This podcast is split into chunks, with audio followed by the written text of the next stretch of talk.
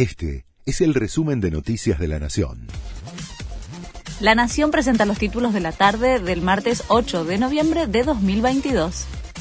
La Corte rechazó la maniobra de Cristina Kirchner por la magistratura y anuló la designación de un senador K el tribunal falló sobre la decisión de la vicepresidenta de partir solo en los papeles el bloque de senadores del Frente de Todos para sacarle una banca a Juntos por el Cambio.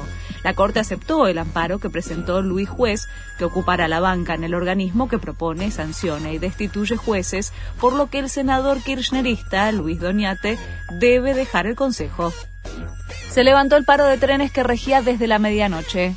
Los servicios ferroviarios estuvieron paralizados más de 12 horas por una medida de fuerza del gremio que se negó a acatar la conciliación obligatoria dictada por el Ministerio de Transporte.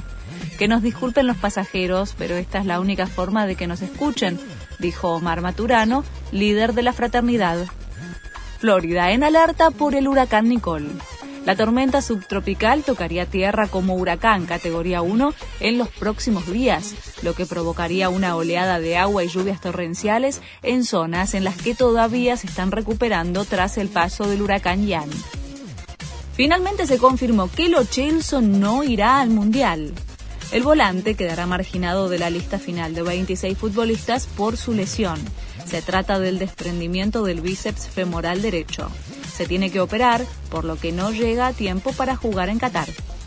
Polémica por la yerba que lleva la selección al Mundial. Insólito e inexplicable. Existen decenas de muy buena yerba mate en la Argentina. Sin embargo, la selección lleva a Qatar una marca uruguaya. ¿Hay alguna explicación oficial?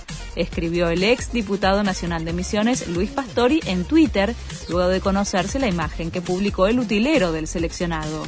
Una valija llena de caramelos masticables y kilos de yerba uruguaya para los jugadores. Este fue el resumen de Noticias de la Nación.